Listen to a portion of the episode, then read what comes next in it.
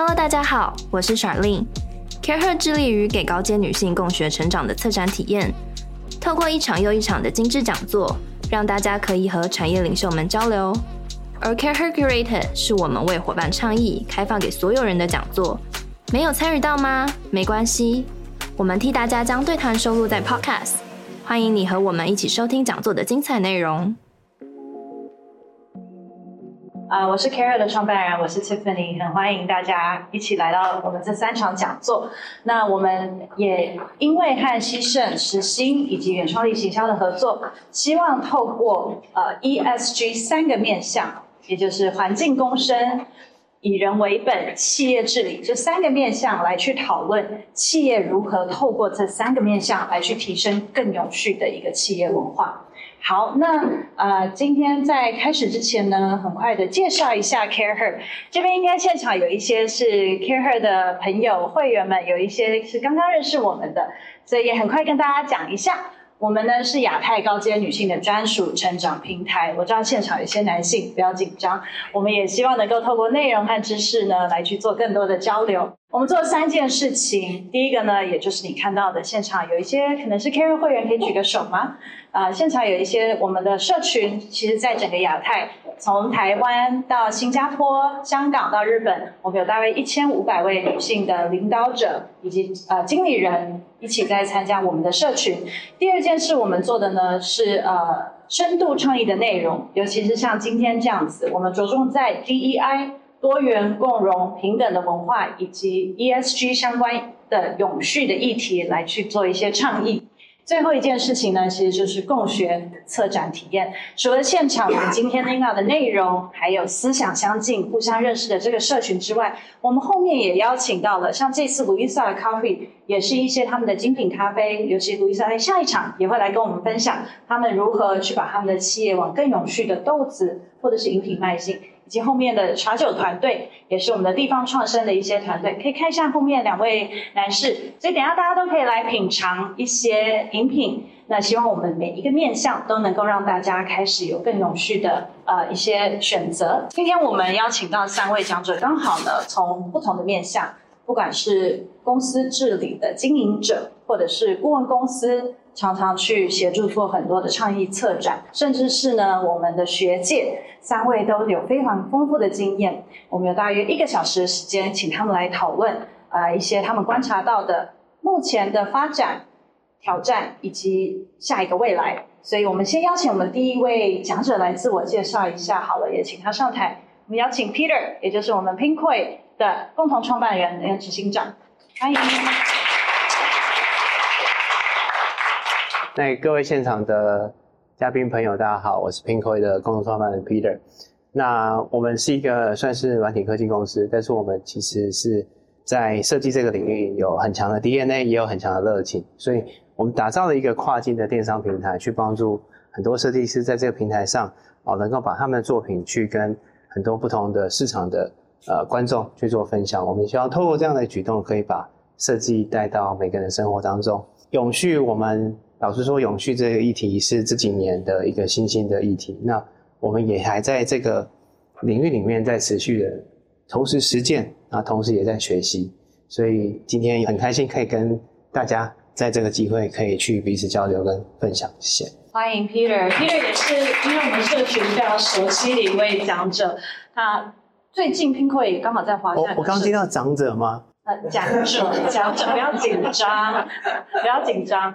啊、呃，刚好在华山，你们也有一个设计展嘛，对，对不对？对，所以如果大家明天不知道做什么，欢迎可以去华山参加 Pinkoi 的这个设计展。好，那下一位我们请到的我们另外男孩团体的另外一位主唱哈，我们的孙正义教授是正大地震系的教授，也欢迎孙教授来。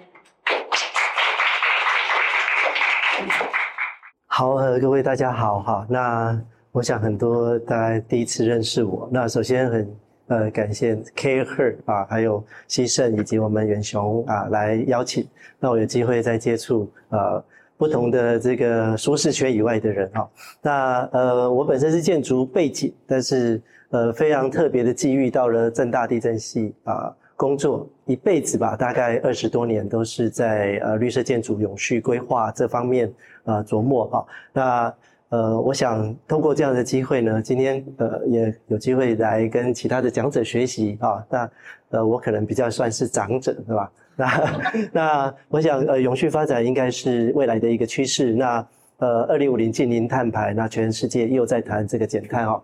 那我想呃，在这样子的一个过程，或者是等一下会后的一些交流，应该都是很棒的经验哈。那呃，谢谢邀请。那我希望今天是一个愉快的一个下午，谢谢。谢谢教授。教授有跟我说，他平常上课就是最不喜欢就是冷冷淡互动比较比较不好的观众，所以我们今天给他看看，就是同温层以外的人，不是学生的时候，我们观众是非常热情的，好吗？等一下可以有一些 Q&A 时间。好，那最后我们也欢迎我们的 Emily 陈韵竹，她是 Plan B 的资深合伙人，欢迎 Emily。好，大家午安。然后我是 Emily，然后非常谢谢 Tiffany 跟 Care 跟希胜跟远雄的邀请。那呃，我们公司 Plan B 是一个顾问企划公司，那主要在提供的服务其实是品牌顾问跟永续发展的一些策略相关。那其实客户可能涵盖政府端、企业端，也有一些是非营利组织。那过去呃比较会把永续实践在我们会觉得说它是一个解决问题的思维，所以从可能我们提供的呃报告书的内容，或者是到即便到策展，或者是说一些活动类型的企划，可能都会把这样子的概念。呃，放在其中。那等一下也会透过一些案例，可能跟大家简单分享的交流。然后很谢谢今天的邀请，也觉得是非常有意思的一个跨界的讨论，所以很期待跟大家多多交流。谢谢。欢迎欢迎。好，那我们在开始之前呢，我也想要问一下台下啊、我们热情互动良多的观众们。你们自己对于大家对于环境共生，因为 ESG 这三个字成为近年来很重要的倡议，不管是对企业主来说，呃，它是评估的标杆，或者是对啊、在这个产业里面工作的人有特别想要听的东西都没有。好，今天的观众比较害羞，那我觉得教授你可能要发挥你平常在课堂里面的这个功力了哦。那我们就先从环境共生第一题开始来讲，我们都知道。呃，现在不管是建筑或者是空间，我们都希望它可以达到环境共生这件事情。那到底它的定义是什么呢？那我们当然就是先请孙教授啊，来，我们来学术的定义来。好，出题了哈。呃，其实我们，可是这边没有钟声，我讲话会停不下来，我们我们等一下就放钟声给你听。所以我会按铃。嗯、呃。收到这个邀请呢，我想了很久，我到底要怎么诠释？那又不能把学校的东西拿出来讲，而且有一些伙伴其实听过我其他的演讲哦，所以这个是 brand new 全新的。那还是哲学三问啊啊，我是谁？我从哪里来？我要去哪里啊？所以呃，对于我们个体而言，打从出娘胎之后，我们就在这个环境里面了。那你的存在。到底对环境来讲是正分的，或者是减分的，或者是正一减一，然后是零。好，那对环境来讲其实很重要。那如果是负分的多，那当然我们就跟这个环境比较没有办法共生，那也没有办法维持这个环境达到所谓的永续，就是 sustainability 这件事情哦。所以其实人的一生哦，我等一下后面铺个梗，我等一下后面还有。呃，相关的内容其实是我们不断的要去思索，我这个个体来到这个社会，或者是来到这个世界，我这一段啊，如果你相信有轮回，或者是不相信有轮回啊，都没关系。那这一段我到底要成就什么？那我跟着整个环境啊，包含阳光、空气、水、土地，我们之间的关系如何？会不会因为我让某些事情就没有办法持续下去？那如果没有办法，那就是。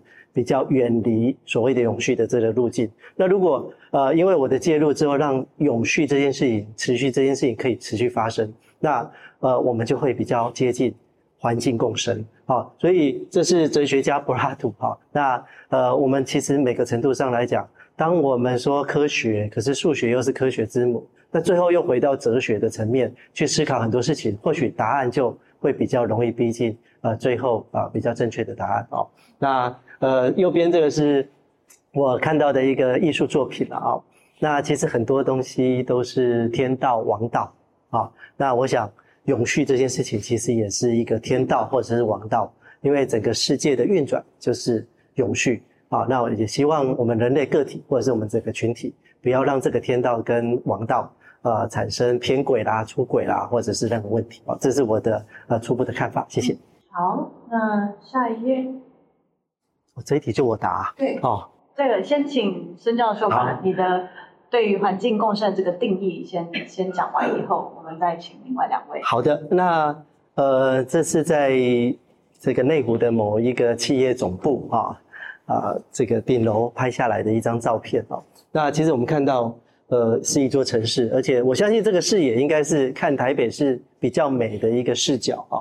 那我最近比较常讲的话，就是人人本身其实是文化的载体哦。我们说很多很多的文化，比方讲玛雅文化啦、埃及文化，我们这边也其实有一个呃现代埃及人哦。那埃及文化，甚至是呃这个呃两河流域这些文化，为什么感觉好像消失了？是因为它的载体。就是没有人去继承这样子的文化，可是像台湾，我们很幸运的，我们还有一些原住民，有一些客家人，客家人他其实承载着承载的客家文化，承载的原住民文化。那所以呃，我觉得人是文化的载体。那城市刚刚看到的那张照片，城呢其实是文明的产物。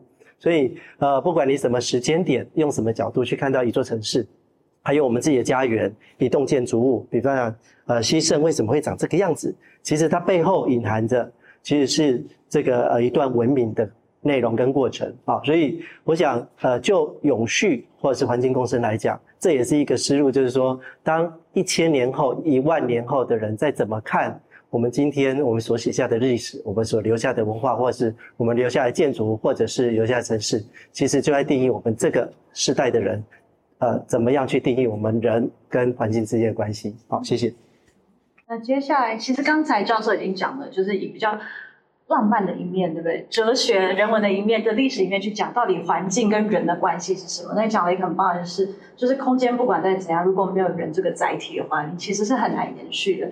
所以我们一直谈永续，谈永续，其实讲通俗一点，就是人在那空间要舒服，对吧？就是你要能够有办法承续下去。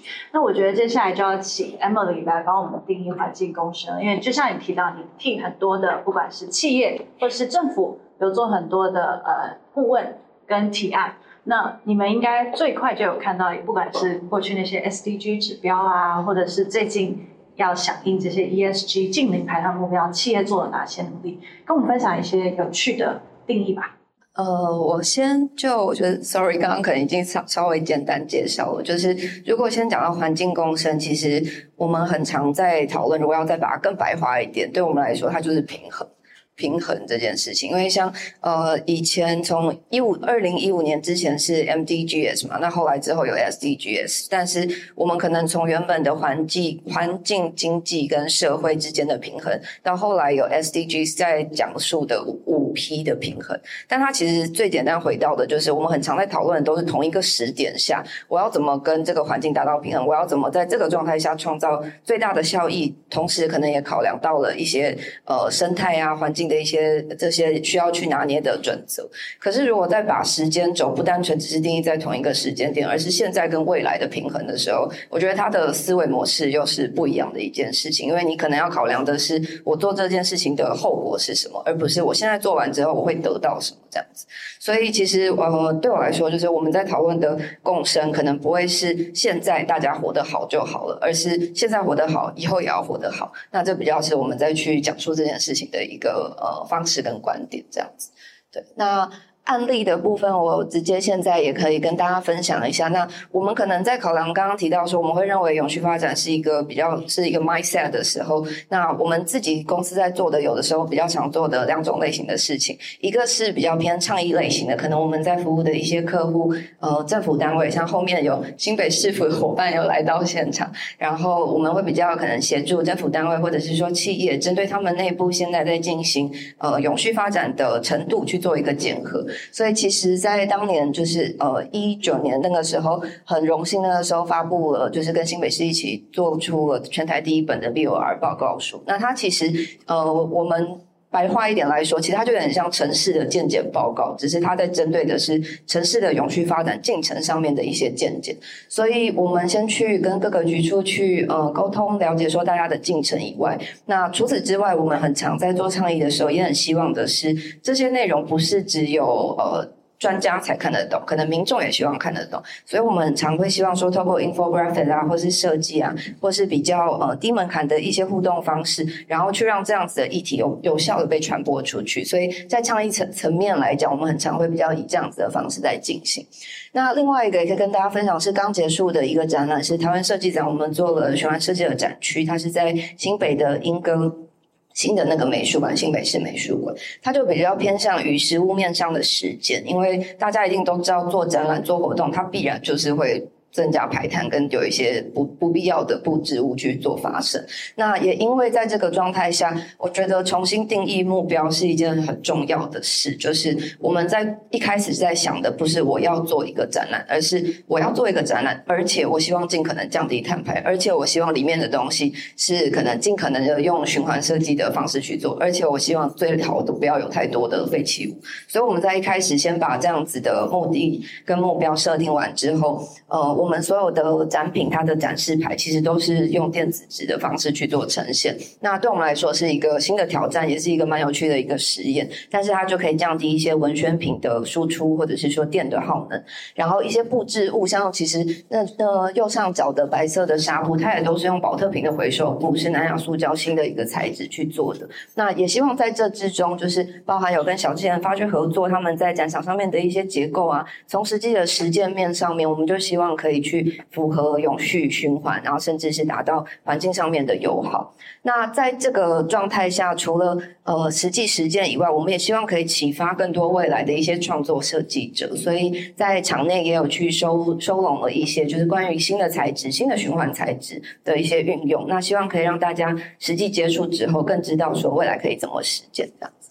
这个应该也是 Emily 第一个是主策展人。的一个展，对不对？呃，之前也有，对，但这一次算是比较针对循环设计的部分，对，对，谢谢。好，那刚才其实两位都已经讲了，教授也讲了人为载体这件事情，Emily 讲了平衡，其实讲白就是平衡。那我们接下来，Peter，你的定义又是什么呢？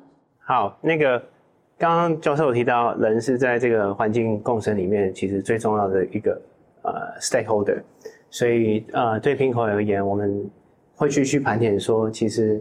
我们在各种不同面向，我们可以做什么事情？比较像是企业的实物面。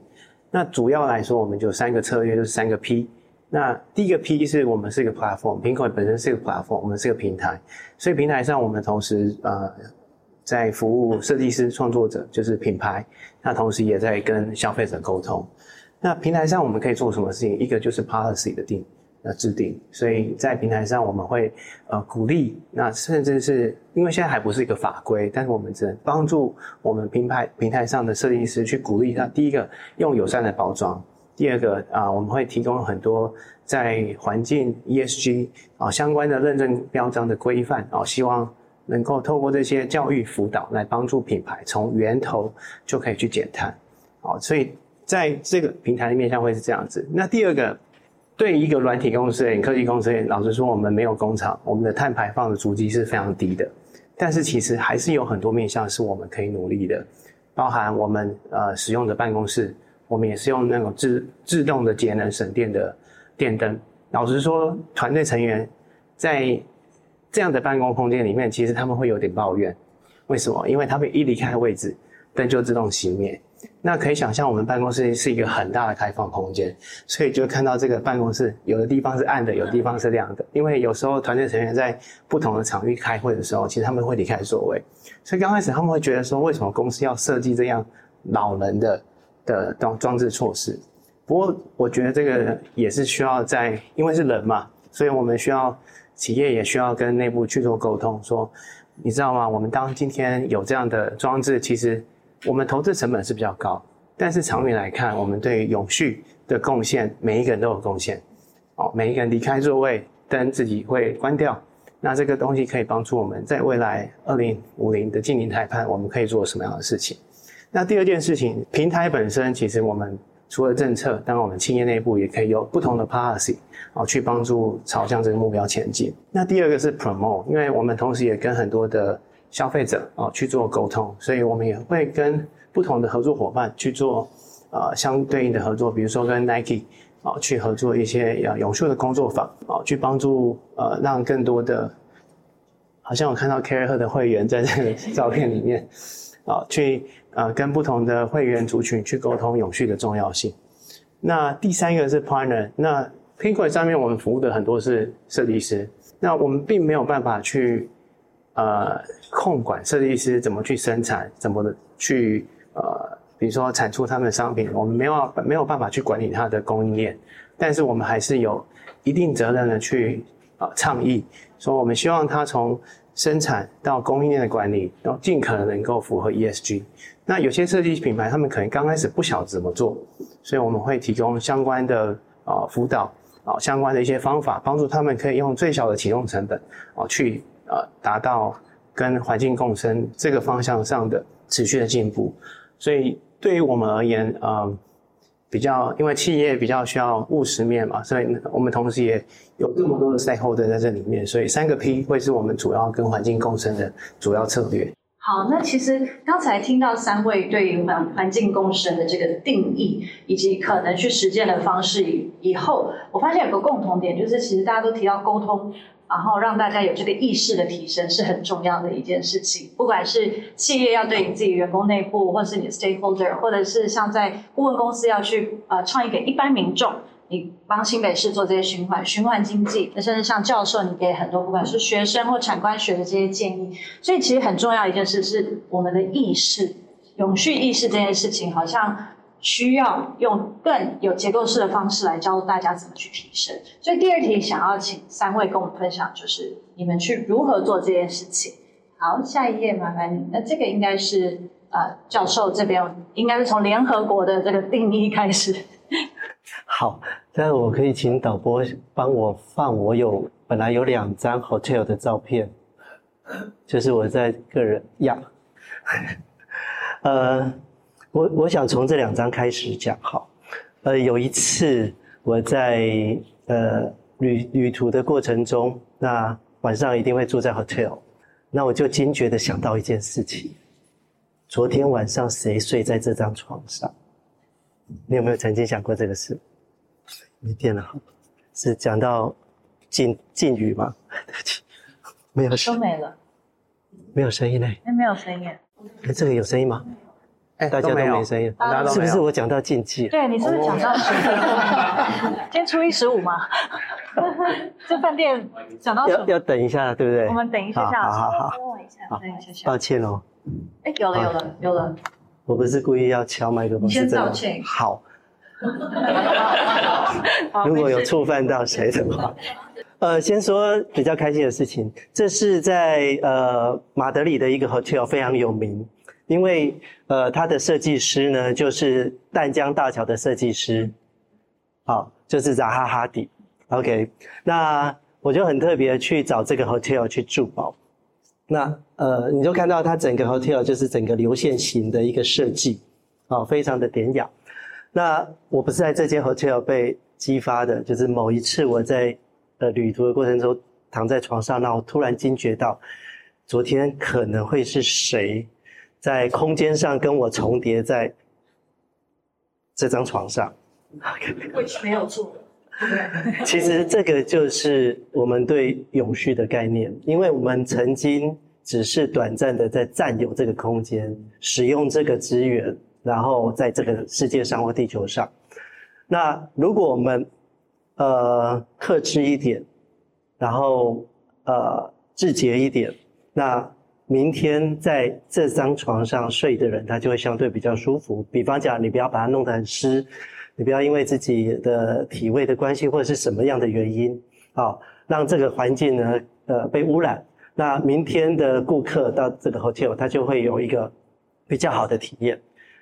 其实这个就是有序，其实这个就是有序啊。那我当然很鼓励大家，呃，去。试试看这个 hotel，不过在它的浴室要小心，很容易滑倒，因为它所有东西都是流线型的。OK，那回到联合国的这个，谢谢。呃，其实我们在讲 SDGs，它包含的东西是很广的。那它的面向总共有十七个。那为什么特别挑出第十二项跟十七项呢？是因为它里面有两项，我觉得是态度的问题啊。啊，那第一项就是它它讲的是所有的东西都是循环的。我们知道，呃，第十二项这个呃象征的是永续循环的这样子的一个符号，也就是说，我们在这个呃地球上或者在这个世界上，很多东西是势必用完之后要交出去的，就像 hotel 的那个空间一样。好，虽然你昨天用了这个空间，可是当你 check out 之后，啊，明天它会就会是别人使用的空间。那另外还有一点就是非常重要的是 participation，就是我们要一起。完成这件事情，啊，所以有人说三 P 嘛，啊，这是 public private partnership，啊，公私协议。但其实不只是公，不只是私，可能还有一些 NGO、NPO 等等，大家一起合作。所以其实对我来讲，我看到台湾很棒的一点，就是因为永续的这个观念被扶植起来，所以就会有像 Pinko 呀啊，或者是我们 Plan B 啊，哈，这样子的一个呃 business 开始出现。它不只是在贡献自己的。呃，这个专业，而且同时在帮忙永续。那像我这样子的人，也就可以存活。就是我必须卖艺，然后在学校挂单，然后呃，学校收学生的学费，然后我就领到我的薪水。可是同时间，你也在觉得在做一件好的事情，啊、所以我非常鼓励呃我的朋友伙伴或者是学生们，我们要试图让营建业或者是建筑业发出这种光。就是说，你是在帮大家盖一个房子，然后它变成它的很好的 office，它的企业总部，它的公共设施，或者是它的家。在这个过程中，大家也会觉得你是在帮大家，当然你也完成了你的使命，这样子就会变成是呃永续共生的这样概念。谢谢。刚教授其实讲了很多关于 P。刚好 partnership 的这件事情，嗯、那我觉得 partnership 这刚好今天这两位也是 P 啦，Plan B 跟 Pinkoi。对，那我觉得刚好 partnership 这件事情呢，Pinkoi 非常适合来跟我们分享，因为 as a 平台，其实要提升永续的意识这件事情是需要众人的力量一起去做的。那平台的力量其实就是你可以对 individual 的设计师，可以对 consumer。也可以对，不管是你们自己员工内部的人嘛，那 Pinkoi 这边也跟我们提呃分享一下，你怎么样去，你是企业的经营者，怎么样去提升整个永续意识？OK，我想先问大家一个问题，大家知道说你你现在在的办公室一天排放多少垃圾量吗？大家有去量过吗？知道的举手。后面后面有哎、欸，哇，有没有麦克风可以？Okay. 你知道是不是？好，几公斤？你说时间的。一天一天一天，对，公斤哇，好厉害哦。OK，那我想先从分享从企业内部到我们的 consumer 跟我们的 partner。那企业内部，我们每一天真的，我们有量一天，我们大概两百多个人的办公室，一天排放二十一公斤的垃圾。那二十一公斤的垃圾，大家还去，我们会去分说哪些是呃，比如说是回收的哦，哪些是厨余，然后会去了解这个比例，所以。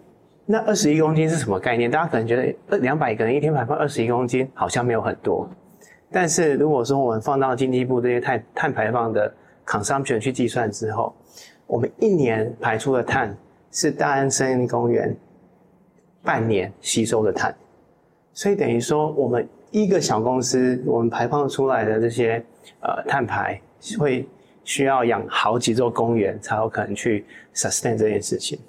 好，所以当团队成员知道这样的事情，二十一公斤一个小数字，它有这么大影响之后，我们就会开始去想说，我们可以怎么样在自身可以做得更好。那当然有几件事情，第一个哦，我们是，我们当然有所有的软体平台都是在云端，那云端里面就会有用到不同的云端机房。那云端机房会讲什么？你后面用的能源是洁净能源还是不是洁净能源？好，所以那正好我们用的是 Amazon 的云端，所以 Amazon 他们就会选。提供我们去选择说，你的机房要不要移到我们洁净能源的机房，但是比较贵一点，就是所谓绿电，对绿电，对，所以我们就会把我们的机房去根据我们每一天的流量哦，去安排说，诶，流量高的时候我们机器多一点，那机器多一点的时候，我们可能会放在绿电多的哦，会有一些比如说绿电比例比较高的机房，那今天流量比较低，比如说晚上哦，或者是傍晚晚上的时候，大家在睡觉的时候，我们就会。基本上把所有的其他的非绿电的机房都关起来，啊，变成只有绿电的机房在外面。好，所以这是我们在比如说在一个软体公司我们可以做到的事情。那当然第二个是呃企业内内部我们尽量减少这些环呃那个抛弃式的纸杯的使用，所以呃每一个礼拜我们的咖啡饮料基本上都是用这种呃可重复利用的这个呃桶子来去装。啊，也鼓励团队成员，他们可以自己带自己的马克杯，他可以在拼口上找到很多不同他们喜欢的杯子，啊，来去装他们每一个礼拜的饮料。对，所以这是从公司企业的角度我们可以做的事情。那第二个当然是 user，我想带大家看的是最上面那张图，那张图是一个日本的和服的品牌，还蛮知名的和服品牌，跟台湾的一个手作制鞋的品牌去做跨界合作。那这件事情代表什么意思呢？日本和服啊，在剪裁的过程中，其实会浪费很多零码的布料。那其实日本的和服的布料，其实本身的材质就很讲究。那你制成一那些零码的布料会去哪边？我们就找了这个日本品牌跟台湾的制鞋的手工呃鞋呃传统工艺的这个制鞋品牌，我们把日本的和服直接变成鞋子的一部分。好，那。所以这是我们会去跟消费者倡议的是，诶，这个鞋子的设计很特别，那它其实有台湾跟日本这两个品牌共同设计，而且它后面有一个很漂亮的意思。好，那当然，呃，同时当我们在讲环境共生的时候，大家可能都会很直接想到环保啊等等之类的，但是其实公平交易哦相关的呃生产的过程中，刚刚教授有提到 SDG 里面第十二是。责任的生产跟消费，所以责任的的生产其实公平交易，怎么去取得这些呃商品或原料，是不是在一个公平互惠的基础上，是不是没有去啊、呃、做任何 labor intensive 或者是任何 discrimination 的情况下，我觉得这也是在环境共生一个面向。那当然最右边是我们有很多的合作伙伴是设计师，所以我们主要会去跟他们去呃倡议说，从他们的生产。啊，供应链的过程中使用的原料怎么可以跟大家一起达到环境共生？好，下一页。那这边应该就会邀请 Emily 来跟我们分享，这个应该你是专家了，怎么去提升，不管是一般民众，甚至是呃有影响力的、有决定权的企业主，或者是政府单位等等，怎么去提升他们所谓的永续意识？这边我已经听到太空船。对，这就是现在背景的照片，就是刚刚提到我们刚结束了循环设计的展览。那呃，以提升意识来说，我觉得我们在这几年的过程，其实很常会感受到的一个点是，大家都在讲说地球只有一个，可是因为地球真的尺度太大了，我们不会有那么明显的意识说，我现在好像用了塑胶袋，多用一个保特瓶会怎么样？因为我们接收到的。地球被破坏了，都是从新闻上，北极熊怎么了，企鹅怎么了，冰山在融化，但你实际看不到。那其实也都因为这次的展览，所以我们重新梳理了一些过去的资料。那在当时，就是一九六六年的时候，就有一个经济学家，其实他就提出来说。呃，地球有一点像是一艘孤独的太空船，它就是在宇宙中的一个独立的角色这样子。所以其实它就是我们的资源，也就是在这个封闭的系统里面去做循环，我们的废弃物也是得在这个系统里面去做循环。那这样子的概念，其实我。当时再重新阅读完一次那个论文之后，会蛮有感触的，就觉得一九六六年的人就提出了这样子的概念，但到现在我们还是持续在为永续跟循环经济这个方向去做努力。那即便到前几个礼拜在跟朋友聊，还是有人会觉得温室效应、地球暖化是一个假议题，他觉得可能是一个波动性的，就是刚好到了这个时候。那其实。好，也许我们不一定有办法说服所有的人，可是实际上地球就是在一个封闭的生态系，觉得这件事情是呃，它是不可不可去被抵触的一个状态。所以其中一块，我觉得比较是一般民众的意识。当然，现在我们只能透过可能不同类型的沟通，透过展览，透过严肃的，透过情勒，然后去让大家唤起这样子的环保意识。那当然，对企业来讲，因为现在政府的一些新的规范，包含上市柜要去缴交相关的报告书。这这些其实大家企业已经不一定会觉得说这是不会做的事，大家其实都非常认同要去做这类事情。那我觉得我们后来在在遇到的另外一个问题，比较是大家想做但不知道怎么做。所以呃，像这一次，因为它是对民众比较 to C 的展览，所以我们其实就希望可以把大家在讲的循环设计、循环经济更简化一些些，它到底怎么在生活中去实践的。所以在展览里面才会用就是少用、懂用。久用再用去做一些分类，也是希望透过降低沟通门槛，然后去传递我们要沟通的资讯。那像刚刚前面可能有分享到在，呃很多监测的内容或议题，如何去降低更多的沟通门槛，透过简单的设计方式，呃，infographic 的的沟通，那希望可以把这样子的意识让更多人知道。那我们自己在做。相关的一些这类的顾问服务，其实这几年有做城市的，甚至也有做全台湾针对旅游的。那我们也是希望说，在每一次的报告书结束之后，我们其实都会去整理一个比较像是 guideline guidebook 的方式，让可能在实务上操作的人，然后更知道说，我知道我要达到的标准可能是减碳多少，我要降低多少的废弃物，但是我可能可以怎么做？当然，我觉得这样子的一些模式或系统，也会是我们后续会持续进行。像 Plan B 也有做，应该很早就开始做共享办公室跟共享空间这件事情，嗯、可不可以也多跟我们分享一下共享办公室这个概念？嗯。好，我们其实大概从二零一二年那个时候有一开始的 coworking space，也是台湾比较早期的 coworking space，叫做混。那个时候在师大旁边。那到后来我们呃现在自己的办公室也是在台北的捷运圆山站旁边，以前的中山足球场。那我们把它原本闲置的空间改造之后，我们自己进驻在其中，也是里面的营运团队这样子。那其实呃从空间上面来讲。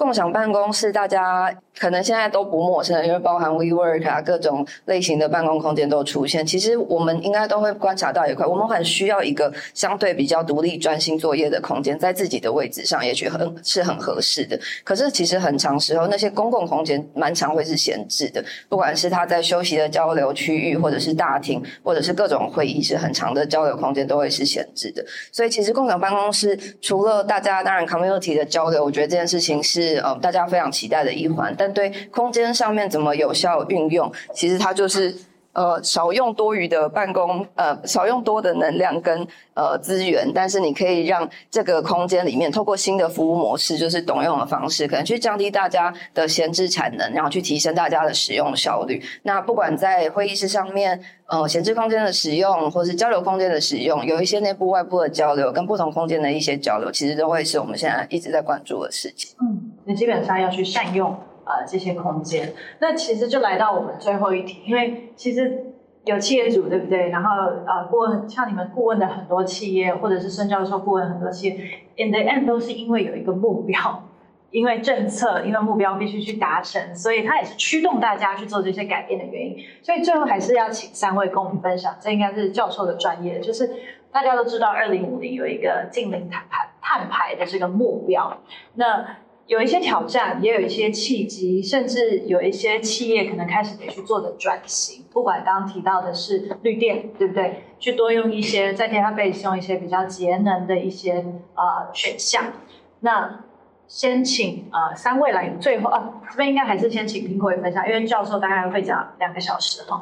那我们先请苹果也简短的跟我分享关于净零这个目标啊、你们企业主办公室等等做了哪些事，可以做什么事？嗯，我我其实我们的原则很简单，就是从源头去减碳。对，那这个源头包含企业主本身、团队的本身，包含我们啊直接。合作跟服务的这些设计师的品牌，那直接透过不同的方式去引导他们去，比如说他们可能不晓得怎么去取得比较有序的材料，那我们可能会透过已经有经验的品牌的分享，帮助这些比较没有经验的哦，让他们去做一些资讯的交流。那甚至说公平交易，大家不晓得怎么做，也都可以在我们的社群里面啊去找到相互的资源啊去做彼此的啊学习跟成长。所以源头减碳，我觉得会是呃。对于企业在前进过程中，在二零五零净零碳排这件事情，我觉得它是一个蛮简单可以直接去操作的一个方向。嗯，那 Alive 这边应该有很多可以讲。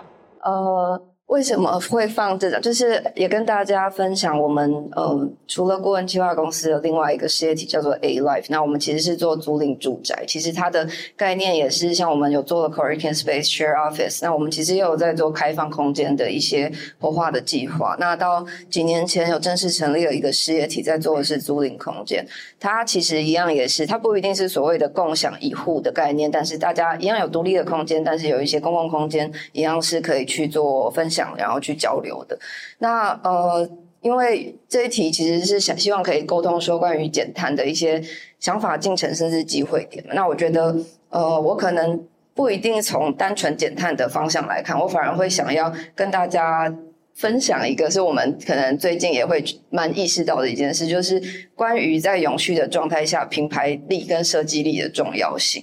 对，那因为其实过去大家。永续现在大家应该讲出来，不会有人不认同。这几年的数据就是大家的的的市场调查，其实大家也都有知道，说关注永续概念的人越来越多了。那所以这件事情已经不再是我们会需要非常用力的去沟通的一件事情。可是当大家都在做这件事情的时候，到底什么才是重要的？因为我们人还是会习惯。我们就是在追求方便、追求省时、追求我们认为对自己效益最大的事。但是，当永续这件事情不一定对我们来讲它的价值还是那么高的时候，它是不是有机会还是可以透过品牌或者设计的方式去做加成？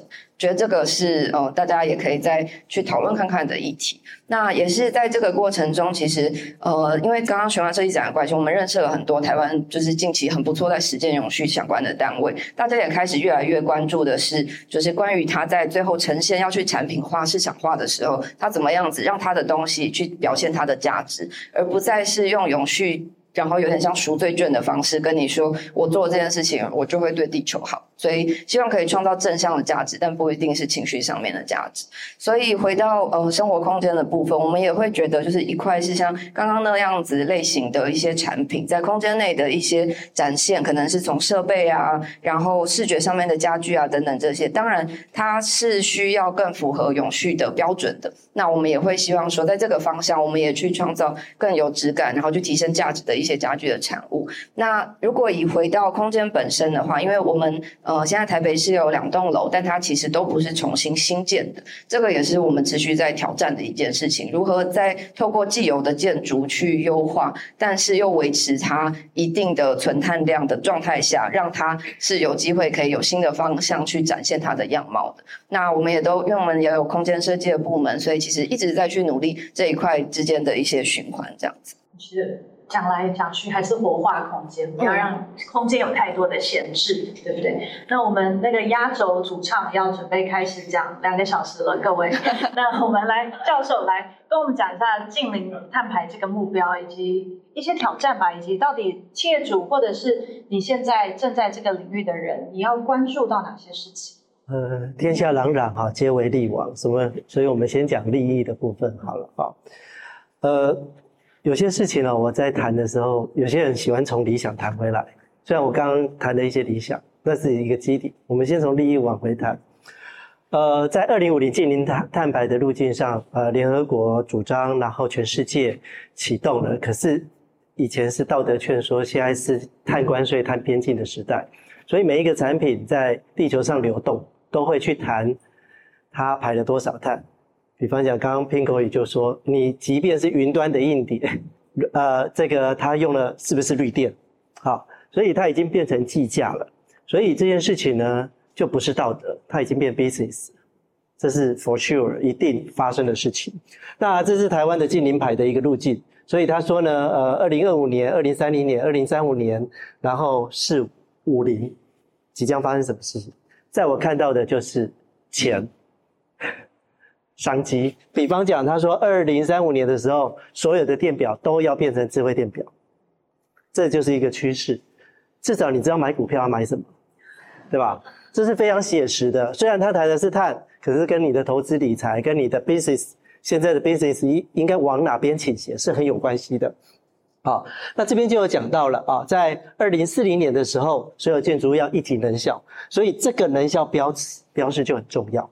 像我们买冷气，我们买洗衣机，我们买冰箱，是不是有一个能效标示？那未来呢，建筑物就会有这个能效标示，能效标示。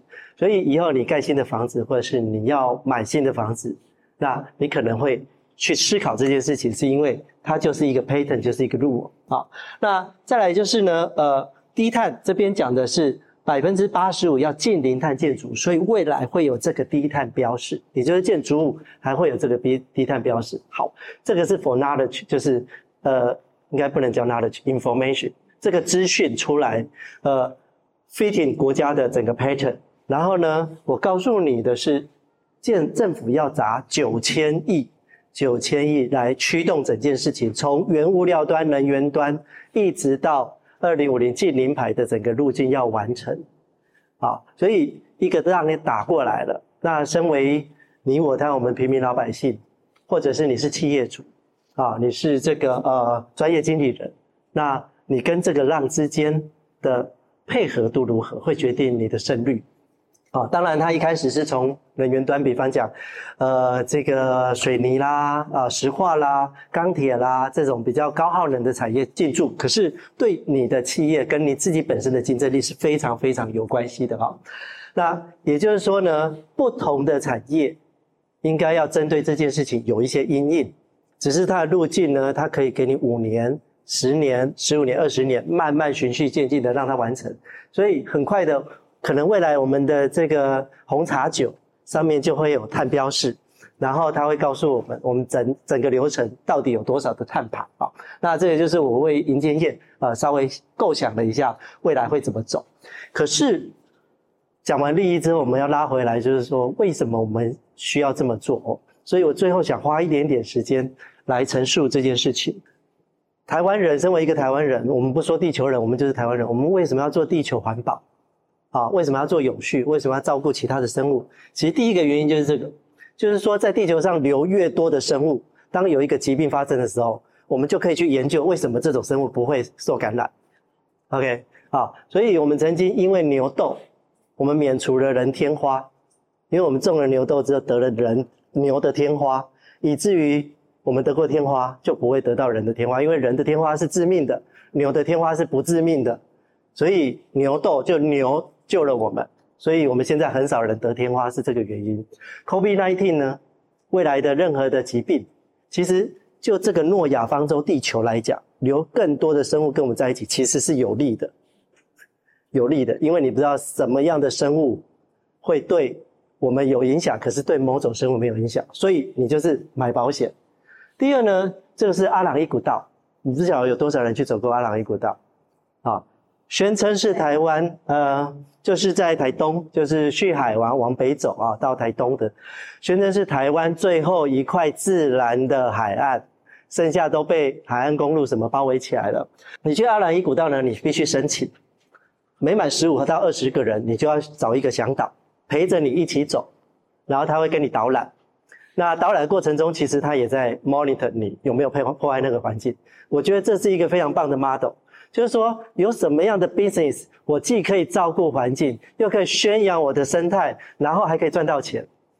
我觉得台湾这块土地可以赚这笔钱，因为我们就像是亚洲区的夏威夷，你知道吗？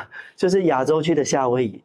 那有什么样的生意可以保保护好我们的环境，又可以赚到钱，它又不会产生污染？我觉得这是一条路。好，那另外呢，就是其实生态。保留更多的生命，生态这件事情其实就是生命教育，就是生命教育。也就是说，我们现在都少子化，很难教育下一代如何。可是养儿方知父母恩，等到你的孩子长到十八、二十、三十五岁，现在又晚婚，然后才知道说，哦，原来一个生命在乎一个生命是什么样的意思的时候，其实有点太晚。好，所以这边就有一个案例哦。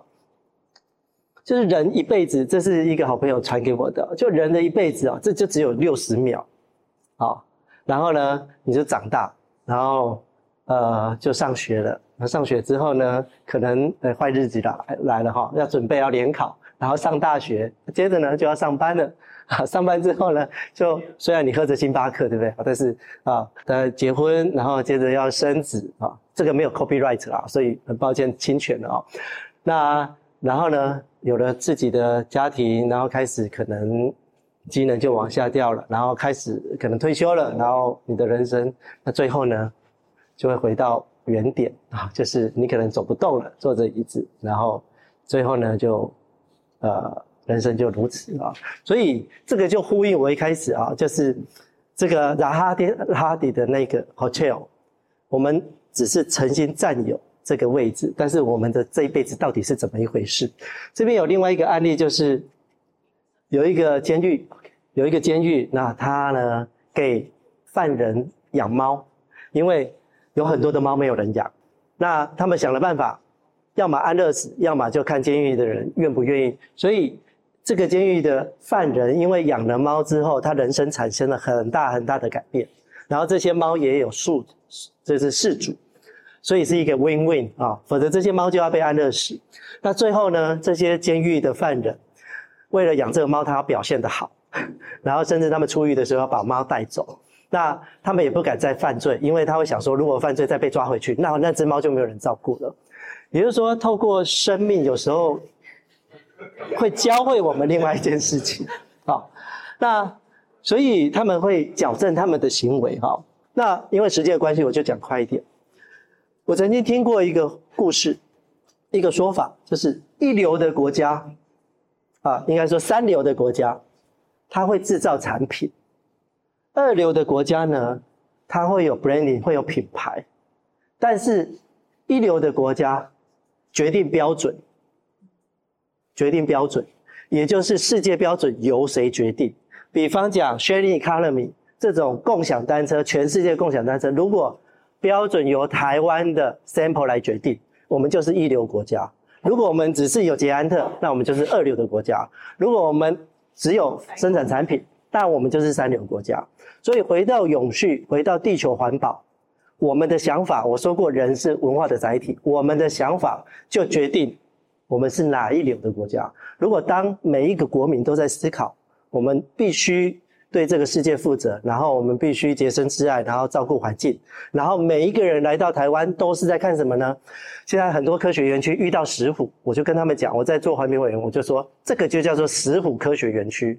这个呢，遇到紫斑蝶就叫紫斑蝶科学园区。这个遇到这个呃呃这个草鸮，那你就要叫它是草鸮科学园区。所以所有的人来到台湾看我们的金园，他优先不是去看台积电。你跟他解释，我们这个园区开发之后，石虎多了多少，草鸮多了多少，这个全世界就会佩服我们。也就是说，从此之后，科学园区或者是整体的规划环境的这个 standard 标准由台湾制定。由于台湾从一九九九年开始发展绿色建筑，所以我们有很多的产品，因为走在很前面，所以我们有很多的省水、省电、环保的产品。谢谢。